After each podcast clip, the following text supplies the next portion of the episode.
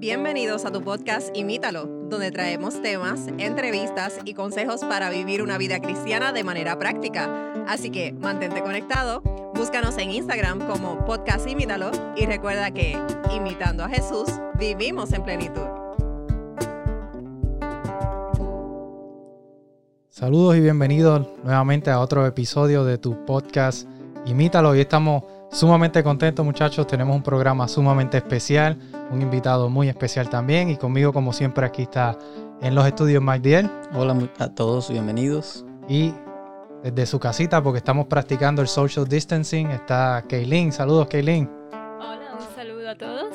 Y hoy tenemos un invitado muy especial eh, que para mí es un honor y un privilegio poder tenerlo en, nuestro podcast. Es un amigo y un hermano allá desde la isla del encanto, Puerto Rico. Eh, este amigo ha sido pastor por ya alrededor de dos años, ha trabajado en el ministerio por alrededor de dos años. Eh, solamente tiene 27 años de edad, un joven igual que nosotros, y lo conocí eh, hace ya unos cuantos añitos. Hemos pasado muchas experiencias muy bonitas juntos. Vamos a hablar quizás algunas de ellas un poquito aquí más adelante, pero con nosotros se encuentra el pastor Andy Mendoza. Saludos, Andy. Un placer, muchachos, un placer poder estar con ustedes y con los hermanos o los amigos que nos escuchan a través de este programa. Eh, para, para, mí, ¿verdad? Eh, es un gozo y espero, ¿verdad?, que todas las personas que estén en este momento escuchando puedan también gozarse. Así que saludos y bendiciones a todos. Amén, amén. Es un privilegio tenerte, Andy. Eh, tuvo la oportunidad de bautizar a mi hijo allá en Puerto Rico. Eh, nos conocemos, tenemos una muy bonita amistad, conozco a su familia, así que estamos contentos de que Andy pueda estar con nosotros en, esta, en este episodio compartiendo un poco más acerca de él. Amén, amén, amén. Eh, sin duda los recuerdos entre Mateo, la familia Mateo eh, y, este servidor y mi familia realmente son, son extensos y, y realmente lindos, lindos de verdad. Amén. Así que, Mateo, una bendición y un placer más, ¿verdad? El poder vivir este, esta nueva experiencia. Amén, amén. Ah, como ya Mateo dijo, eh, eres pastor por alrededor de dos años y estás en los caminos del Señor, pero no siempre fue así. Ah, ¿Te gustaría hablar con nosotros un poquito acerca de cómo fueron esa etapa antes de tú ser pastor? ¿Cómo fue tu adolescencia? Sí, mira, eh, chicos, realmente nosotros como jóvenes, ¿verdad? Todos podemos tener el privilegio de nacer dentro de la iglesia, fuera de la iglesia o eh, simplemente conocer a alguien que desde niño nos lleva hasta los pies de Jesús. Mi experiencia fue una experiencia donde realmente eh, mi papá perseveraba en lo que es nuestra iglesia, mi mamá vivía fielmente lo que es eran las creencias de la iglesia católica cuando yo era un niño Así que sí, crecí con unos fundamentos cristianos y unos principios elevados que hacían que mi comportamiento fuera diferente a los de los demás chicos. Pero hay algo que yo he aprendido en, mi pequeño caminar cristiano y es que no hay joven, no hay joven, todos decimos, yo nací dentro de la iglesia. Probablemente haya muchos jóvenes que nos escuchen ahora mismo y digan, sí, yo soy de los que nació dentro de la iglesia. O haya otros que digan, no, yo nací eh, con unos papás que conocieron la iglesia mientras yo fui creciendo. Sin embargo, no, no se nace siendo cristiano. Y, yo no nací siendo cristiano. Eh, no hay una persona en este mundo que haya nacido siendo cristiano. Pero nací con unos principios que fueron siendo inculcados, inculcados, inculcados. Y eso me llevó a que en un momento dado viviera de una manera diferente, fuera un joven diferente a, los demás amigos con los cuales yo compartía. Sin embargo, eh, ya eso de cuando uno comienza a ser adulto, eh, los principios que se te comparten, aunque son principios y trascienden generaciones, si nosotros no estamos dispuestos a adoptarlos y a aplicarlos eh, de una manera práctica, ¿verdad? En nuestras vidas, nosotros realmente no compramos o no llegamos a, comprar la filosofía de nuestros padres. En aquel entonces mis papás eran los cristianos, mis papás vivían la fe cristiana, pero yo no lo vivía. Era un joven que decidió vivir eh, de una manera más liberal, eh, donde pensaba que hasta cierto punto lo que yo hacía era lo que realmente estaba bien, que la verdadera felicidad para mí era simplemente eh, jugar baloncesto, disfrutar con los amigos, salir de fiestas. yo recuerdo que mi pasión de toda la vida, todavía hoy, es una de mis pasiones, es el baloncesto. Quizás alguien se pueda identificar. Y llegué a alcanzar una, una beca deportiva con la Universidad Politécnica en Atorrey. Eh, allí pude disfrutar, ¿verdad?, varios años jugando. Sin embargo, el no vivir los principios que se me inculcaron, el no llegar a tener una experiencia genuina eh, que me hiciera ser un verdadero cristiano, me llevó a que el día que me invitaban para la fiesta, yo estaba en la fiesta. El día que me invitaban a, salir con amigas, con muchachos, eh, a lugares donde mis principios se degradaban, donde mi experiencia eh, religiosa eh, en el hogar, eh, la tiraba por el suelo. Todas esas cosas fueron siendo, fueron llegando a mi vida, fueron afectando mi, mi experiencia cristiana hogareña que tenía. Este, y oiga que estoy diciendo mi experiencia hogareña porque no era una experiencia personal. Así que eso es exactamente lo que me ocurrió en mi juventud y para hacerles ¿verdad? esta primera parte larga, corta, eh, recuerdo que a mis 18 años me becan, como ya les mencioné, en la Universidad eh, Politécnica de Atorrey. Allí cursaba ingeniería civil y deseaba, anhelaba ser el próximo ingeniero civil de la familia. Yo eh, me perfilaba como, como un hijo ejemplar, como un joven ejemplar. Sin embargo, lo que vivía yo fuera de la iglesia, lo que vivía yo fuera de mi casa, fuera de, de los ojos, de la vista de mis padres, era un joven que anhelaba vivir una vida totalmente diferente a lo que se le había inculcado desde niño. Así que eso me llevó a que en un momento dado eh, llegué a perder eh, esa beca estudiantil que se me brindó. Eh, llegué a estar fuera del equipo de baloncesto que me estaba brindando esa beca porque no estaba llevando a cabo la mejor ejecutoria ni en el deporte ni en, la, ni en el área académica. Así que todo esto fue afectando mi vida a tal punto que ya yo no estaba ni en la iglesia, ni en la universidad, ni en lo que me llenaba en aquel entonces, que era el baloncesto.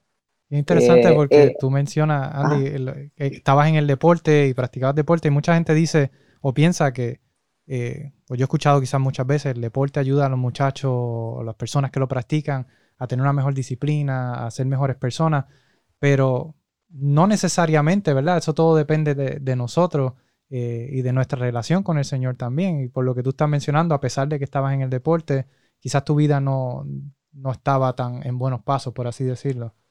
Mira, muchacho, yo he llegado a la conclusión de que el, joven, el adulto que tiene la capacidad de desarrollarse en, en, algún deporte, sea en el béisbol, sea en el básquetbol, sea en el voleibol, donde quiera que tú te quieras destacar, e, es un don, es una destreza que Dios te ha permitido tener. Y si nosotros no somos responsables con ese don, con ese talento que Dios nos ha dado, yo siempre he dicho, eso me dio a mí, se convierte en una maldición. Dios nos bendice con talentos, con dones, con destrezas, con capacidades, pero si esas capacidades no se le devuelven a Dios de alguna manera, eh, honrándolo, eh, tratando de, destacarnos dentro de eso con nuestro comportamiento cristiano, nos se vuelve una maldición lo que nosotros entendemos que es en un momento dado o fue una bendición. Interesante. Y Andy, ¿y ese, y ese estilo de vida que llevaba, eh, ¿hasta dónde te llevó este estilo de vida? ¿Tenía los principios en el hogar? ¿Tenía quizás un hogar cristiano, un hogar en el que se, te inculcaron buenos principios, pero ¿por qué, ¿por qué tomar entonces este curso? ¿Por qué apartarte de esta forma o por qué vivir este, este estilo de vida? E, e, eso es una, buena pregunta. Este, probablemente los jóvenes hoy viven experiencias similares y no tienen la respuesta a esa pregunta. Eh, o, padres que lo han dado todo a los hijos, en mi caso yo tenía todo, eh, todo lo que cualquier joven deseaba tener. Eh, tenía un apartamento en un lugar prestigioso en el área metropolitana de Puerto Rico. tenía un auto, tenía, tenía incluso un vehículo de motor, una motora. Tenía fama entre los amigos porque el que conoce todos los deportistas de alguna manera quieren popularidad. Yo tenía todo, tenía buenos principios, tenía una familia que me amaba, un padre que se, desvivía eh, tratando de traerle el sustento a su familia, una mamá fajona, como dicen en Puerto Rico, o sea, que, que lo daba todo hasta, hasta lo último. ¿Y, por qué desviarme? Hay algo que faltó, y, esto yo lo digo eh, con, con, dolor, pero sabiendo que en casa las cosas se arreglaron. Eh, en casa faltó, faltó amor. Faltó, faltó que en un momento nos detuviéramos y nos escucháramos. Faltó que papá o que mamá de alguna manera eh, dejaran de entender que la prioridad no era el sustento material o financiero que se llevaba, aunque sí es importante. Lo importante era, en este entonces en mi vida, era tener a alguien que se detuviera y, nos escuchara, eh, que se detuviera y se identificara con, mis necesidades y las situaciones que estaba enfrentando. Yo después de muchos años he entendido que yo no quería llegar a ser un joven de sector de la iglesia yo no quería ser esa oveja perdida.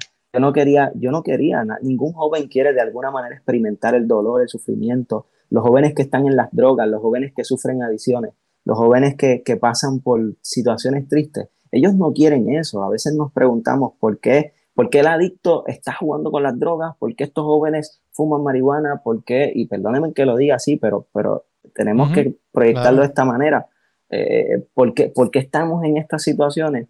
Y, yo entendí, yo entendí con mi experiencia que muchas veces el joven o el adulto llega a estas situaciones no porque les guste fumar marihuana, no porque les guste de alguna manera estar en el alcohol y, y, viviendo una vida perdida, en rebeldía, en contra de sus superiores, de sus padres. No, ese no es el placer. Lo que pasa es que hubo una persona que se detuvo y, le demostró que lo podía escuchar. Hubo una persona que, le extendió la mano, hubo una persona que en aquel entonces les amó y como les amó, le, le presentó esta otra parte negativa y entonces el joven dice, no, es que como fulano o fulanita me demostró un poquito más de amor o, de, o me suplió la necesidad que yo estaba teniendo, es entonces donde yo entonces compro la idea de que esto es lo bueno. Y eso fue exactamente lo que, lo que me ocurrió a mí. Yo como joven no tenía ninguna necesidad material, sin embargo, me encontré con amigos que, se identificaban conmigo, me encontré con gente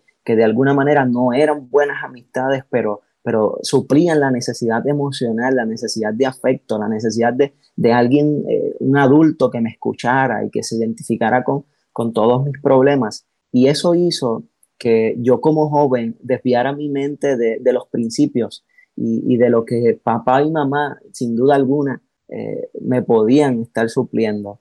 Eh, a tal nivel que de esta manera llegamos a que eh, pasaron en la universidad, yo estuve dos años, dos años y, y un trimestre, porque ahí era por trimestre, y recuerdo que ya en ese trimestre yo había perdido todas las oportunidades de estar ahí estudiando, lo que tomó la decisión de decirle a, a mi mamá, mira, yo voy a volver a la casa, eh, yo una vez vuelva a la casa, mi vida va a ser organizada porque estando en casa yo puedo eh, pues comenzar a, regirme o, dejarme llevar por, por las normas de mamá, por las normas de papá, ya no va a ser lo que yo quiero, eh, voy a tener a alguien supervisándome. Y, es el típico pensamiento de alguien que piensa que puede solucionar sus situaciones simplemente corrigiendo algunas cosas. Y, otro pensamiento que he aprendido, ¿verdad? Otra lección dentro de toda esta historia es que eh, nosotros no tenemos, o más bien la capacidad de cambiar algo, no surge por el simple hecho de nosotros decir voy a dejar de hacer esto. La capacidad o, la experiencia de vivir una transformación, un cambio, surge de que nosotros estemos dispuestos a que Jehová cambie nuestros pensamientos. Por eso es que eh, eh, ese, ese texto tan trillado, famoso y conocido por todos, Romanos capítulo 1, versículo 2, cuando el apóstol Pablo les decía, mira, dejen, dejen que, que sus mentes, que sus pensamientos puedan ser transformados mediante el entendimiento eh, de, de, la experiencia que, que, uno puede vivir conforme a la voluntad de Dios. es eso, el, el ser humano, si quiere cambiar realmente sus acciones, tiene que comenzar a cambiar sus pensamientos. Y, no hay otra mejor manera de cambiar que dejar que el pensamiento de Dios, que es la palabra inspirada, pueda caer en nuestros pensamientos para que yo como joven pueda entonces comenzar a actuar con un pensamiento más elevado, con un pensamiento más, más cuerdo. Eso yo no lo vi, Mateo, eso no lo vi, muchachos, en aquel entonces. Así que eh, el 2015 fue el año donde realmente marcó mi vida. Qué interesante que hace cerca de una semana eh, se cumplió cinco años de esa fecha. 20 de marzo del 2015 fue el momento donde realmente me encontré con, con el momento o la situación más trágica de mi vida, donde esa noche decido salir con unos amigos, ya yo instalado en mi casa en Ponce, vuelvo a, la parte sur de Puerto Rico para aquellos que no conocen eh, la situación geográfica de Puerto Rico. En el sur de Puerto Rico, recuerdo, pues yo estaba, yo crecí allí, me mudé el área metropolitana para cursar estos estudios superiores o universitarios, luego bajo nuevamente al sur y allí en el sur me, me reintegro con, con, con, los amigos con los que había crecido, los del barrio, los muchachos de, de, residencial y, todos los chicos de la elemental, de la intermedia y la superior. Muchos de estos muchachos eh, habían conseguido eh, estudiar, otros habían conseguido desarrollarse en, empresas o diferentes empleos pero había un grupo muy íntimo mío que decidió tomar el, el camino del bajo mundo. Eh, amigos muy íntimos eh, que, que, yo siempre he amado y querido lo mejor para ellos. Y en aquel entonces no era la, no era, no era la diferencia. Yo quería que ellos salieran adelante. Incluso mamá y papá me decían, eh, Andy, tú sabes que estos muchachos no te convienen. Tú sabes que, que la, la amistad con estas muchachas, tú sabes que el estar saliendo con ellos no es asunto que tú debes estar poniendo en práctica porque esto te va a afectar. Y yo no sé, yo les pregunto a ustedes, ¿les podrá sonar familiar esto a alguien? A mí sí me suena bastante familiar, no solamente porque me lo dijeron, sino porque muchas veces también yo se lo he dicho a mi hijo, así que, que, que, sí. que definitivamente escuchamos mucho. Eh, eh, es algo que sin duda el corazón de un padre guarda, ¿verdad? Eh, sabiendo las experiencias que, que, como padre, ¿verdad? Como adulto pudieron haber vivido. Eh, en mi caso, mamá me lo decía, papá también. Y, mi respuesta siempre fue, no, mami, no, papi, a mí no me, no me va a pasar nada. Yo en este, en este aire de autosuficiencia, donde el joven siempre ha pensado que como el joven eh, es atrevido y la fuerza, las energías está allí, el joven siempre pensará que, que nada lo podrá vencer y ese era nuestro pensamiento. Sin embargo, ese 20 de marzo del cual les mencioné hace unos segundos, eh, cambió mi vida y cambió mi pensamiento de una manera drástica. Sucede que yo decidí salir eh, esa noche con uno de estos amigos que tenía problemas en el bajo mundo y saliendo con este amigo, nosotros teníamos eh, la agenda lista, teníamos el plan de jangueo y era que íbamos a pasar una noche más como cualquier otra de las que habíamos vivido, habíamos experimentado anteriormente. Yo recuerdo tanto, muchachos, que mi mamá me decía, ya siempre ha tenido un sofá donde se sienta a, clamar por sus hijos. Y, esa tarde eran como eso de las 6 y 30 acá en Puerto Rico y, mi mamá me decía, por favor no te vayas. Ella me decía con lágrimas en los ojos esa, esa noche, esa tarde, que, que algo iba a pasar, que no me fuera, que, que por favor, que, que le hiciera caso. Y, yo recuerdo tanto este momento porque eh, es inolvidable cuando tiempo después yo simplemente al escucharla tiré la puerta y, mientras tiraba la puerta le decía, a mí nada me va a pasar, yo, yo ando con los muchachos. Y resulta que hora y media, una hora, eso de las 7 y 40, 7 y media de la noche, eh, nosotros íbamos en busca de, unas amistades y llegando a un lugar de encuentro eh, nos intersectan, o más bien se, nos intersectan unos, unos, caballeros, unos hombres, y se bajan con, con armas en sus manos saliendo de un lugar. Y cuando estamos ahí ya por nosotros eh, llegar ese, a ese sitio que estamos a punto de bajarnos del auto donde viajábamos, sacan sus armas y hacen más de 30 disparos al, al auto donde nosotros viajábamos. Así que en aquel momento eh, asesinaron a mi hermano eh, mayor. Eh, no les había mencionado, viajaba con mi hermano mayor y también viajaba con, con mi mejor amigo, a quien salían a matar esa noche. y a mi, a mi hermano lo, lo, hirieron y lo asesinaron esa noche. Eh, a mi amigo lo hirieron y yo recibí 17 impactos de bala. Mientras, mientras los segundos pasaban, yo comenzaba a luchar por mi vida, podía ser testigo de cómo la vida del ser que más yo he amado, eh, de, de, la persona que era tan cercano a mí como, como, como la uña de mi dedo izquierdo. Eh, era algo realmente una relación muy íntima que no he tenido otra en, la tierra como la de mi hermano.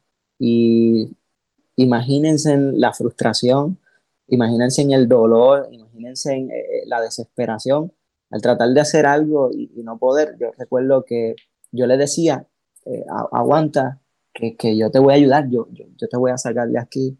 Y para nuestra mala suerte, realmente no pude moverme de aquel lugar. Eh, tenía fractura en la tibia, fractura en el fémur, fractura en ambos tobillos, fractura en, el húmero del brazo izquierdo. Eh, tenía mi cuerpo básicamente colado, como decimos nosotros, eh, y, comenzaba realmente a, literalmente morirme. Estaba desangrándome. Así que en aquel entonces yo marco lo que realmente esa experiencia me llevó a, entender que, mira, no hay pensamiento juvenil y no hay ganga y no hay fuerza humana que pueda hacer que, nosotros estemos seguros fuera de Dios.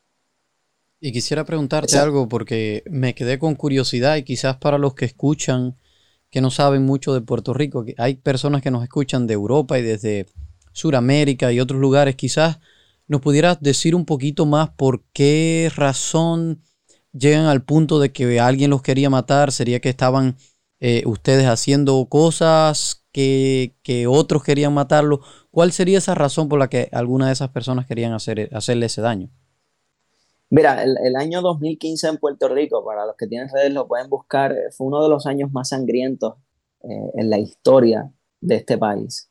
Eh, el narcotráfico estaba realmente en su cúspide y los jóvenes estaban luchando por tener control de los puntos de droga.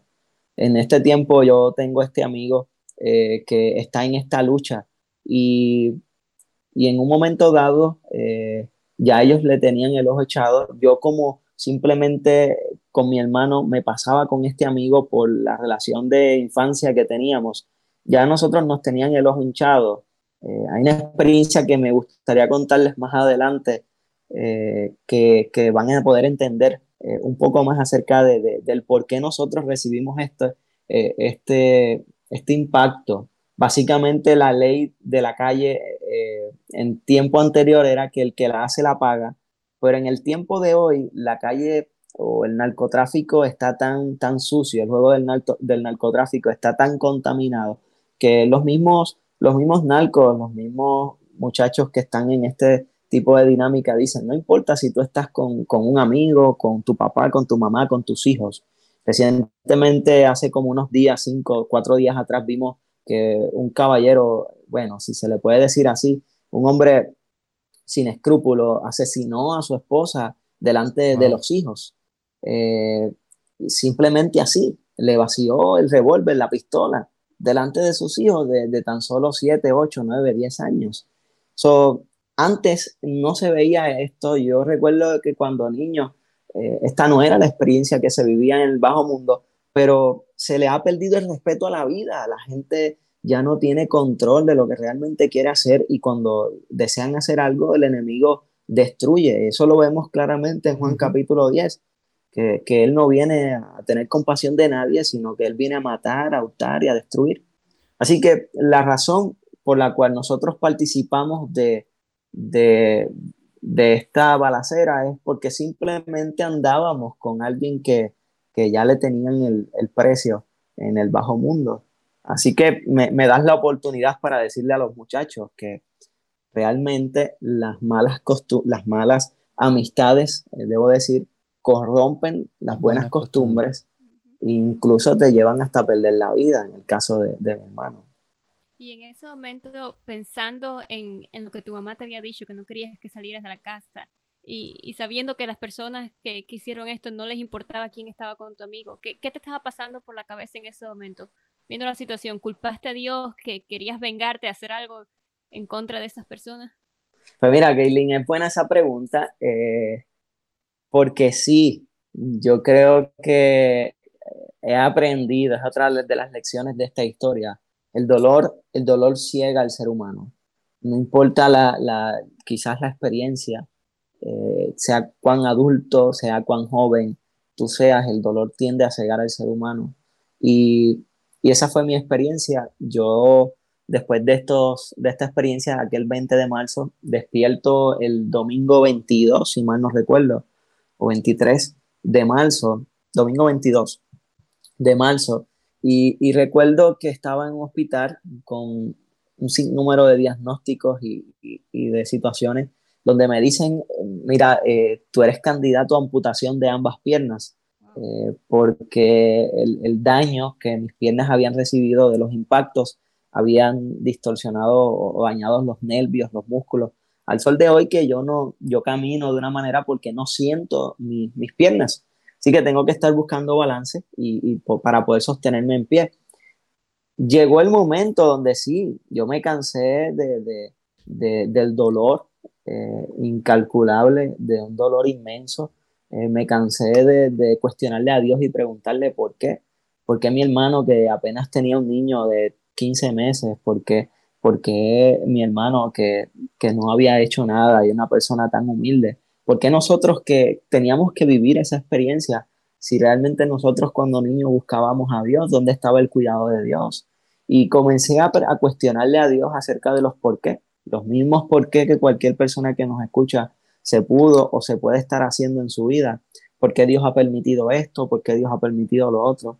A tal punto que mi papá, adventista al fin, cristiano y, una persona fielmente creyente en los milagros, siempre trataba de venir a animarme con, palabras de aliento, con lo que decía la Biblia. Y, yo le llegué a decir, a mí no me hables de, a mí no me hables de Dios. Yo no quiero saber ni de Dios, ni de tu iglesia, ni de la Biblia, ni nada por, por el estilo, porque yo sentía que Dios me había abandonado. Eh, eso puede, puede llegar al ser humano con el simple hecho de que la persona que no conoce realmente quién es Dios, se olvida de Dios porque ha llegado a creer que Dios es Dios por lo que hace y no solamente por lo que es. Yo quiero detenerme para decirle a los hermanos que nos escuchan, a los amigos, que, que tristemente nosotros vivimos en un mundo, en una generación que ha creído más en Dios por lo que Dios hace que por lo que Dios es. Y cuando Dios deja de hacer algo en nuestras vidas, nosotros entonces comenzamos a descartar la, la, veracidad de ese Dios, la existencia de ese Dios. Y me lo explico de la siguiente razón, de la siguiente forma. Hay gente que, que ha puesto su, su mirada en el milagro y, cuando los milagros no surgen, claman a Dios por un trabajo y Dios se lo da. Claman a Dios por una bendición y Dios se la brinda. Pero cuando están en una prueba y, Dios no responde y Dios no les ayuda, dejan de creer en Dios porque ahora Dios no hace. Y, esa era mi fe. Por eso es que le mencioné al principio que el cristiano no, no nace desde el principio, los jóvenes, las personas no nacen así porque sí siendo cristiano. El cristiano se tiene que hacer a medida que nace por la experiencia de la fe. Y, yo nací, y aquí es donde yo eh, lo, he etiquetado, ¿verdad? Lo he puesto como mi encuentro con Jesús ocurrió un, día donde ya con todos estos diagnósticos y aferrado a mi silla de ruedas, ya con, con la fe por el piso, donde todo el mundo me decía, vas a ser un inválido, donde literalmente, muchachos, yo no podía mover mis piernas. Eh, eh, mover mis piernas era algo realmente imposible, era mover algo con la vista. Eh, todo esto está pasando en mi mente y en mi cuerpo, pero en un momento dado yo siento la necesidad de expresar mi dolor y, de llorar y de llorar y de llorar. Y, sentado frente a un inmenso aguacero, una lluvia torrencial que caía en el hospital, más bien en el centro de terapia les digo que estuve 30 eh, días en, intensivo, luego estuve otros 30 días eh, eh, en un centro de terapia para un total de 60 días recurrido en, recluido, debo decir, en, un hospital. Y en uno de esos 30 días, eh, en el centro de terapia, recuerdo que ya me sacaban afuera y podía ver la lluvia caer. Y ese día el corazón se me inundó de una tristeza y comencé a preguntarle a Dios eh, qué yo debo hacer para solucionar mi problema.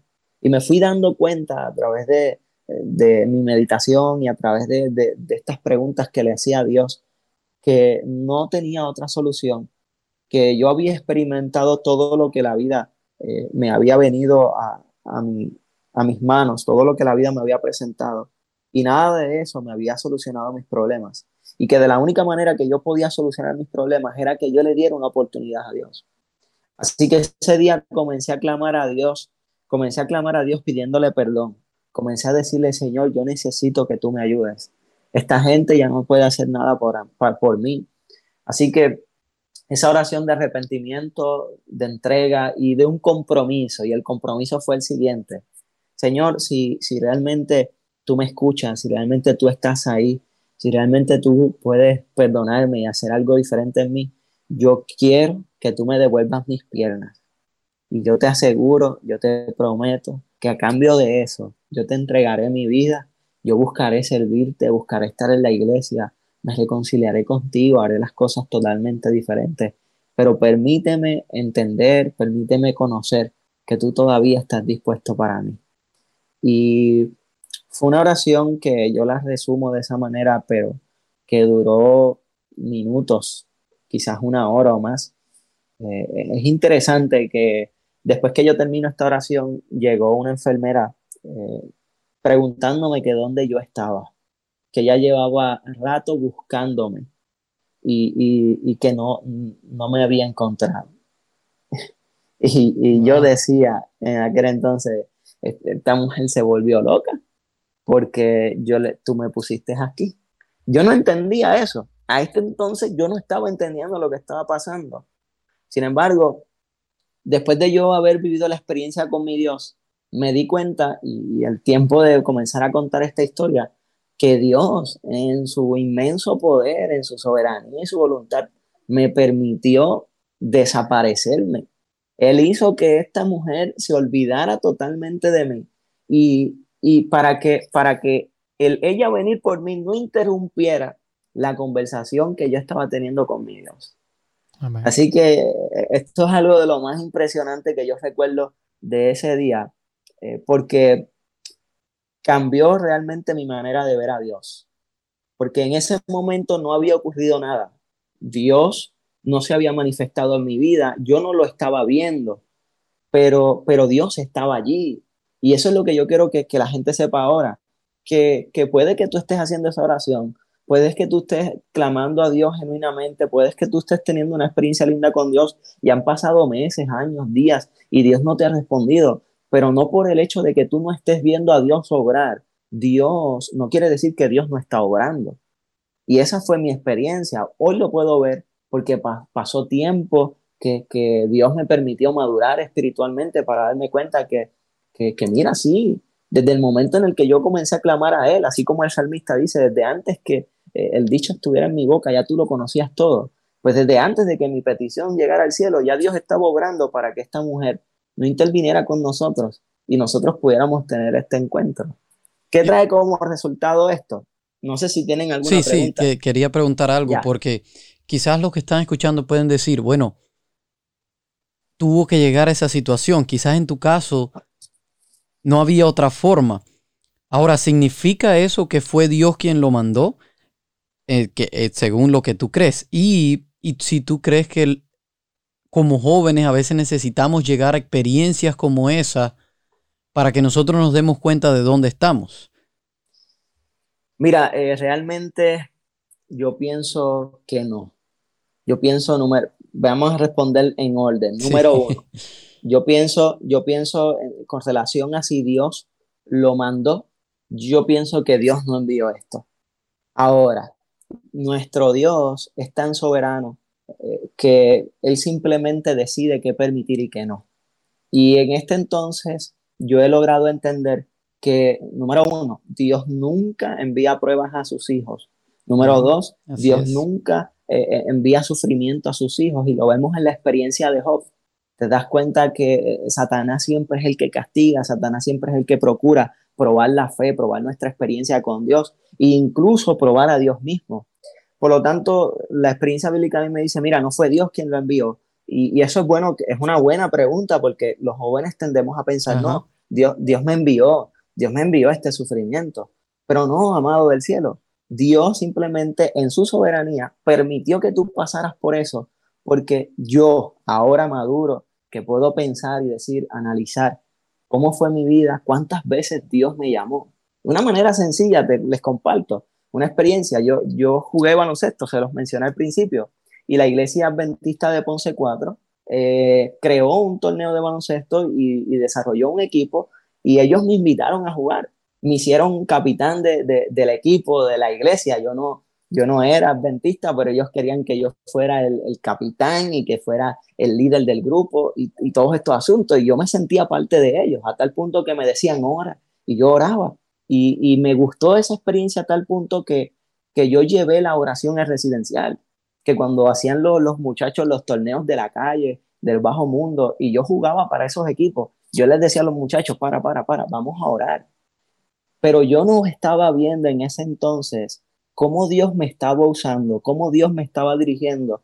Y, en vez de abrirle mi, mi, mente, mis oídos a la voz de Dios y, poder permitirle que Él me use para su gloria, yo simplemente me negué a Dios y, preferí entonces jugar para el mundo. En vez de jugar para Dios, jugar para el mundo. En vez de, de estar en la iglesia y perseverar en ella, no, decidí perseverar en el mundo y hacer lo que a mí me satisfacía de manera mundana. Y es por eso que entonces Dios permite que yo viva esta experiencia. otra de las lecciones que tanto les voy a mencionar. A veces Dios tiene que tirarnos eh, eh, bocas arriba, patas arriba, como diríamos los muchachos, para que nosotros aprendamos a mirar al cielo. A veces Dios tiene que poner a una persona en una cama, a veces tienes que pasar por una enfermedad, a veces tienes que llegar a una escasez financiera, a veces tienes que llevar a, una frialdad o, una experiencia emocional lamentable para que nosotros nos comencemos a dar cuenta que hay alguien en lo alto que, está dispuesto a suplir nuestras necesidades, pero, pero como hemos estado mirando solamente horizontalmente, horizontalmente, horizontalmente y perdimos el enfoque vertical, pues entonces Dios dice, mira, algo tengo que permitir en tu vida para que comiences a mirar hacia arriba. Esa fue mi experiencia y es la forma en como yo lo veo. Dios no lo, Dios no lo trajo Dios lo permitió. Eh, y las cosas que permiten Dios tienen dos navajas. Eh, o cortan por el lado de la rebeldía o cortan por el lado de, la sumisión y, de la aceptación, ¿verdad? En este caso, gloria a Dios, porque el Señor ablandó mi corazón y, permitió, ¿verdad? Que a través de su espíritu yo me sometiera a Él. Eh, en segundo lugar, ¿Cuál era la segunda pregunta? Recuérdamela, por favor. Si necesitamos llegar a una experiencia traumática como esa para volvernos a Dios. Mira, e, es algo que, ese es algo que yo le he mencionado a los muchachos. No, no hay que llegar a esta experiencia. Yo valoro tanto el testimonio del joven que, que me dice, pastor, yo llevo 25, 30 años en la iglesia. O sea, desde el día uno en que mis papás eh, me trajeron a este mundo, yo fui presentado a Dios y persevero en ello. Y, y tienen joven, hay jóvenes que tienen experiencias extraordinarias con Dios y no han, no han probado nada, absolutamente nada en el mundo.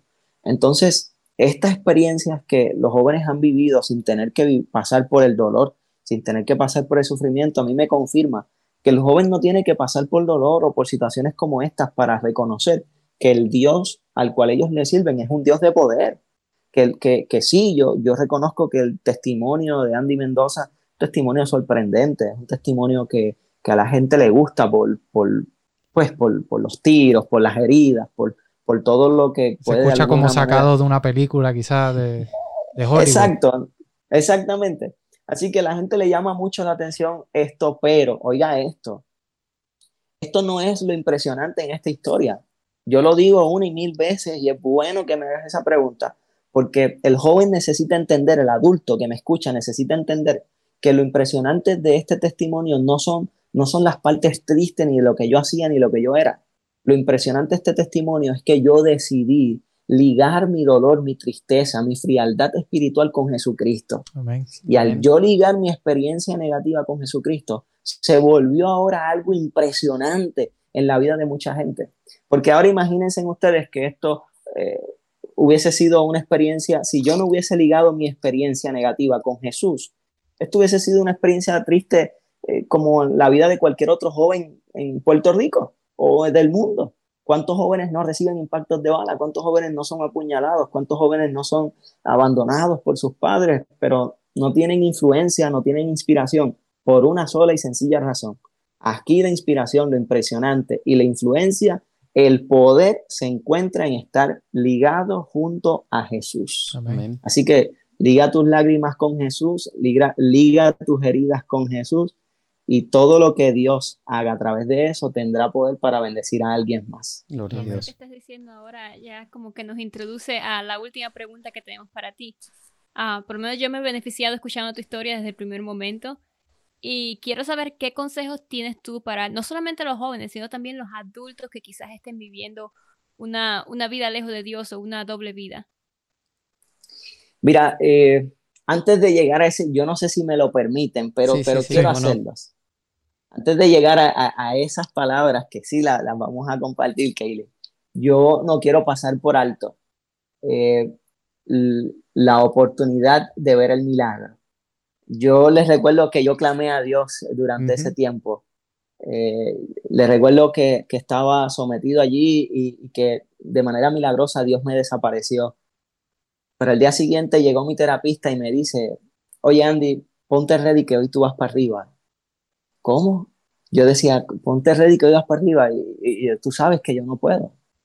Y, él me decía, chico, un hombre se llama Michael, terapista físico en el área metropolitana, me decía, chico, ponte ready que, que, que tú hoy vas para arriba. Y yo le decía, no, tú sabes que yo no puedo. Tú sabes que los médicos han dicho que yo no puedo. Tú sabes que yo he intentado y no puedo. Yo sé, estoy convencido que yo no puedo. Y literalmente, muchachos, como les dije ahorita, mover mis piernas era algo imposible. E, era algo que yo no lo podía hacer. Yo lloraba y le decía a mi mamá, mami, ¿cómo se camina? ¿Cómo es posible que después de 21 años yo haya perdido la capacidad de caminar? A esto, este hombre me decía, chico, ten fe y confía en Dios. ¿Cómo? Quien me está diciendo ahora, ten fe y confía en Dios, era alguien que se reía conmigo de los cristianos que visitaban el hospital. Era alguien que, que, conmigo estaba de acuerdo de que la iglesia no servía para nada de que los cristianos siempre eran unos fanáticos, de que eh, el Dios de los cristianos no hacía nada en favor de ellos.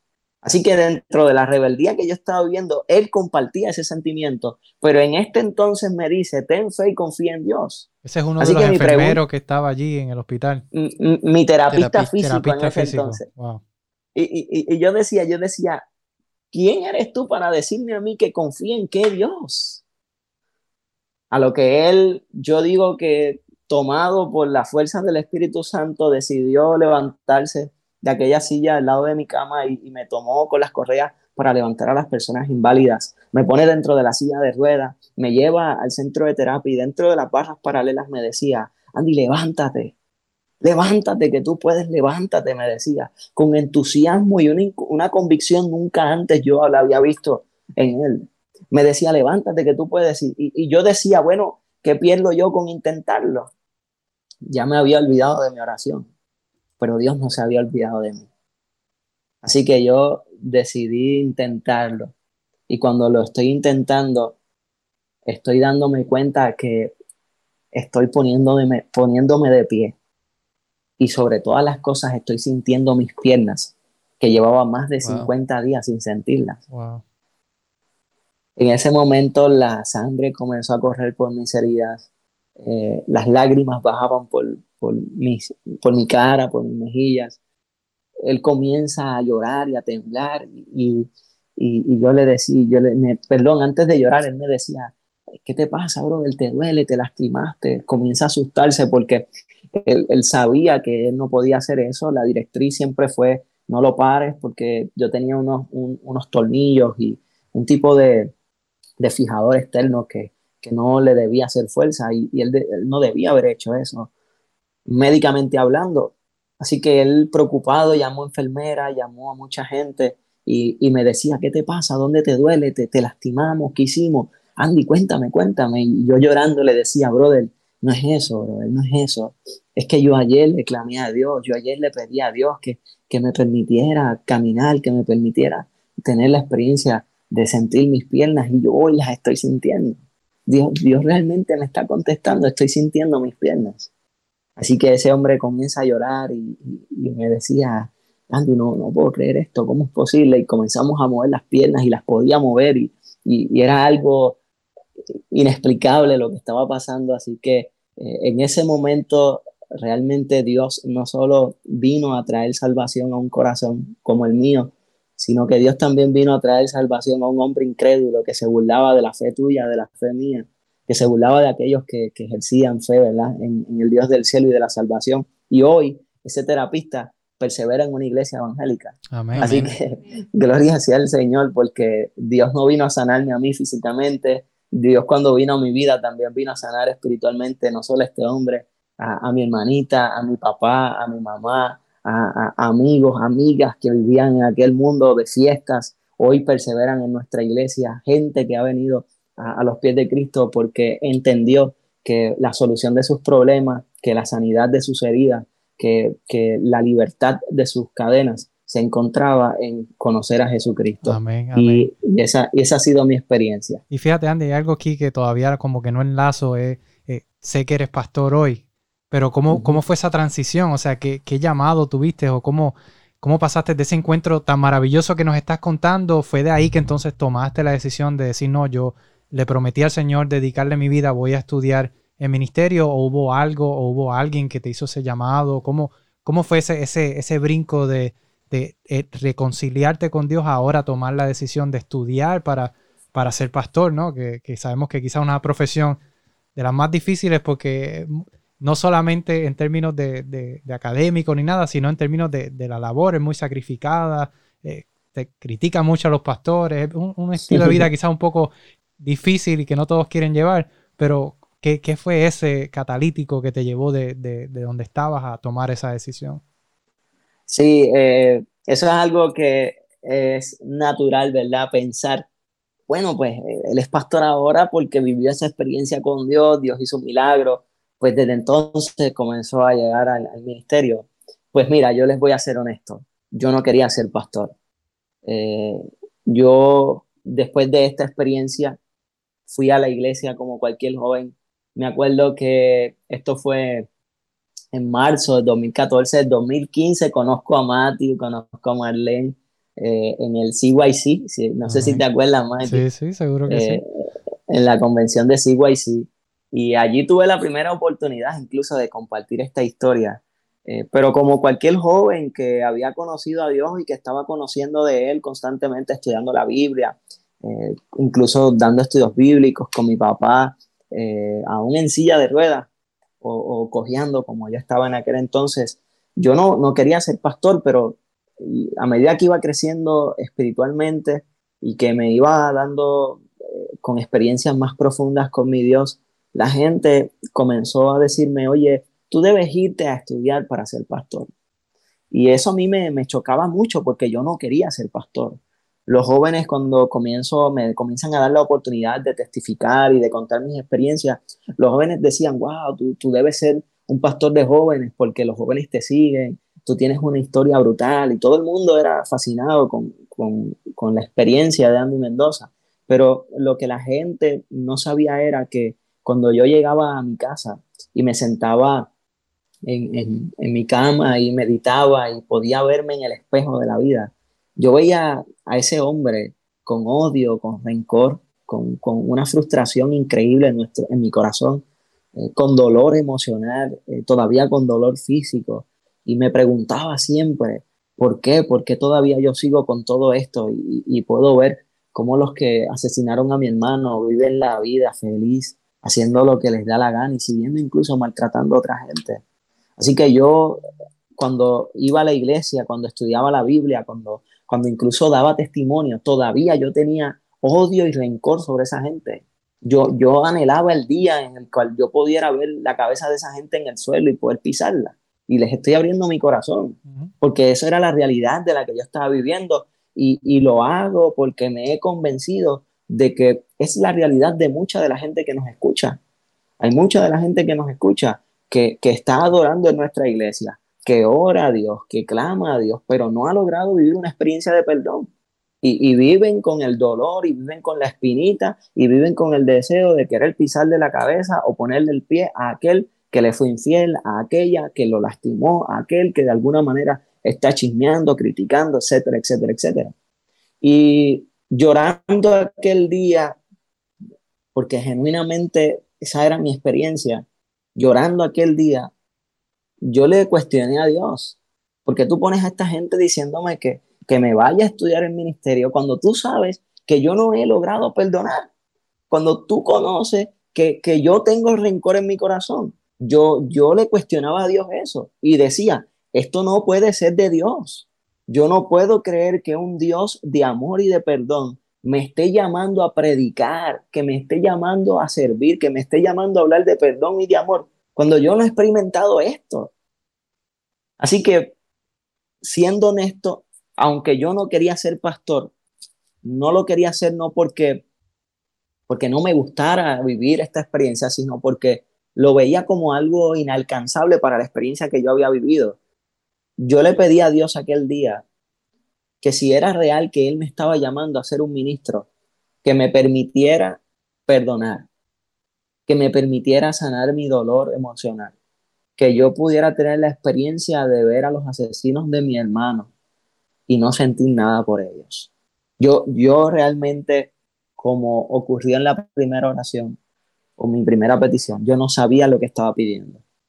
Así que pasaron meses Luego de varios meses, yo recibo una citación al Tribunal de Justicia en, Ponce y, allí tengo la, oportunidad, o más bien la citación de, estar en, el juicio, ¿verdad? Que se tenía la investigación que se estaba haciendo por, por causa del asesinato de, Pedro Mendoza, quien en vida fuera mi hermano.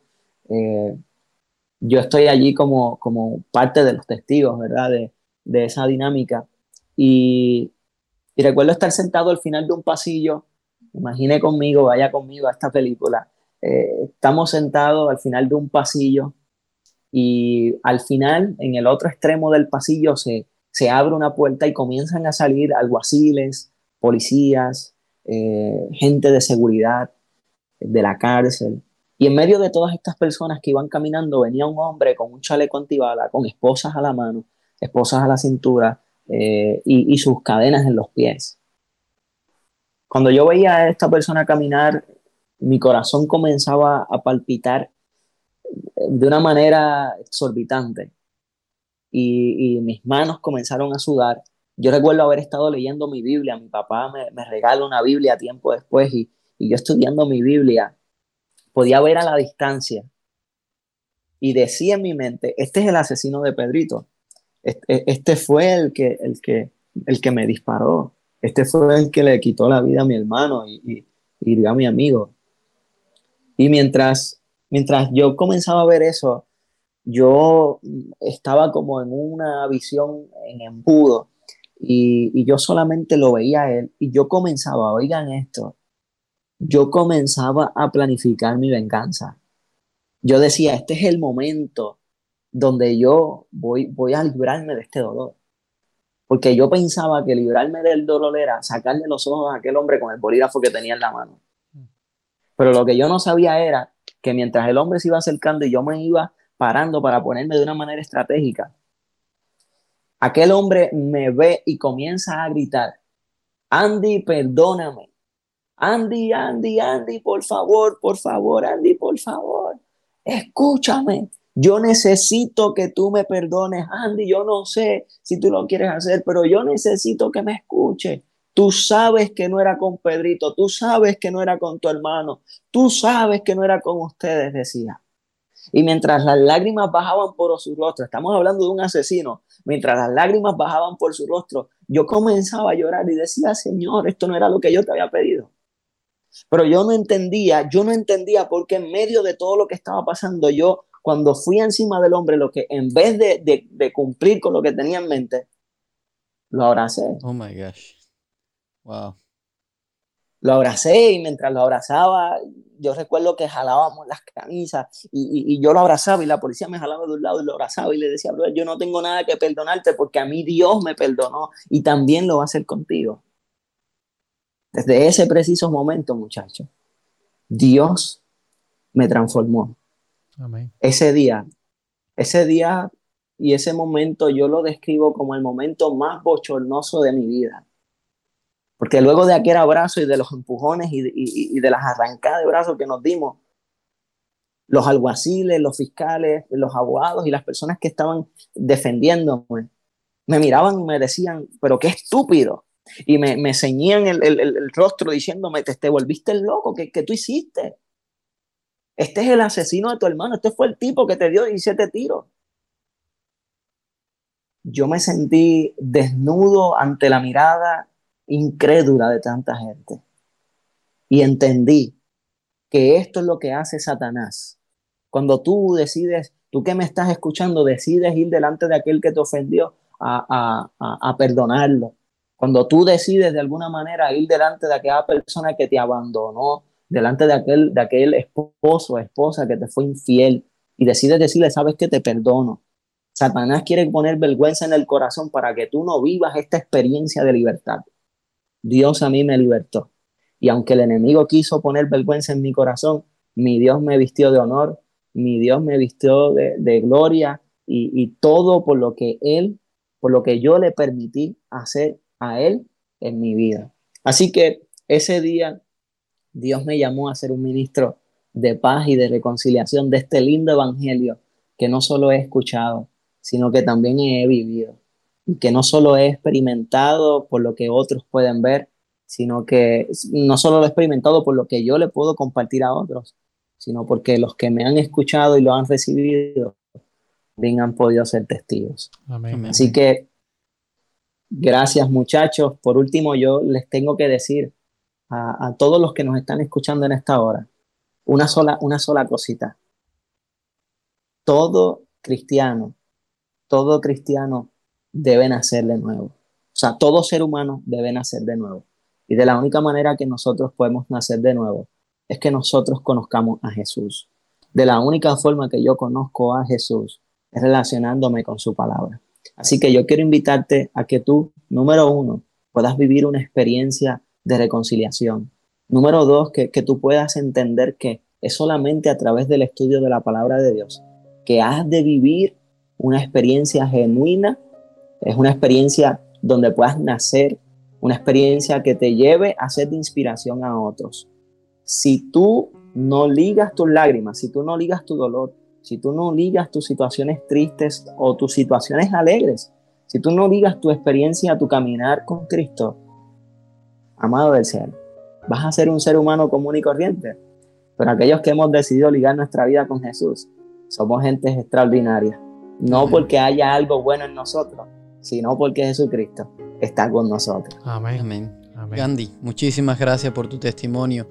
Aquí hemos quedado todos impresionados, ¿no? Casi sin palabras. Concentrados, escuchándote. En verdad apreciamos que hayas compartido esto con nosotros y eh, esperamos que en algún momento llegue a la pantalla grande tu historia, porque tocaría la vida de muchas personas.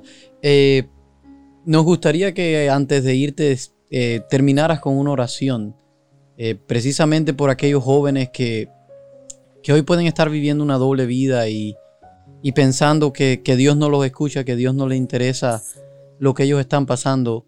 ¿Quisieras hacer una oración de intercesión por ellos? Sería un gusto, muchacho. Sería un gusto. Vamos a orar. Amado Dios y eterno Padre que estás en los cielos, Señor.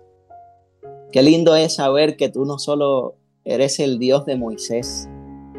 Qué lindo conocer, Señor, que tú no solo eres el Dios de Pablo. Qué hermoso conocer, Señor, que tú también eres el Dios de nuestros días. Que así como abriste el mar, Señor, en el pasado, así como, Señor, libertaste en el pasado, así también puedes traer, Señor, abundancia, libertad y prosperidad en el presente. Hay jóvenes, Señor, que han estado perdidos, Señor se fueron como ovejas corriendo bajo las pasiones juveniles, Señor. Y tú conoces, Señor, nuestras debilidades y por eso te compadeces de ellos. Yo te ruego en esta hora, Señor, que les des la libertad que nos brindaste a nosotros, que les permitas vivir genuinamente, Señor, que puedan experimentar personalmente, Señor, una, una relación íntima contigo. Bríndasela, Dios amado, a través del estudio de tu palabra, que ellos abrir tu santo mensaje, Señor, puedan encontrar consuelos. Que ellos, Señor, abrir la porción bíblica para ellos en este día, puedan encontrar que tú hablas a sus corazones. Que puedan saber que como buen pastor tú les llamas para que ellos puedan volver al para que ellos puedan volver al maravilloso redil. Bendice, Señor, al Padre que lucha por sus, para que sus hijos permanezcan en ti. Bendice, Señor, a las madres que claman día y noche por sus hijos. Y bríndales, Dios amado, respuesta a sus plegarias, para que así todos y cada uno de nosotros podamos seguir convencidos de que nuestro Dios es un Dios que escucha y es un Dios que obra. Bendícele de manera especial y manifiesta tu amor. En el nombre de Jesús. Amén. Señor. Amén. Amén. Nuevamente, gracias Andy por haber estado con nosotros. Realmente eh, ha sido una bendición para mi vida personal. Esperamos que también lo sea para todos aquellos que nos escuchen. Amigos, será entonces hasta una próxima. Hasta la próxima. Nos vemos.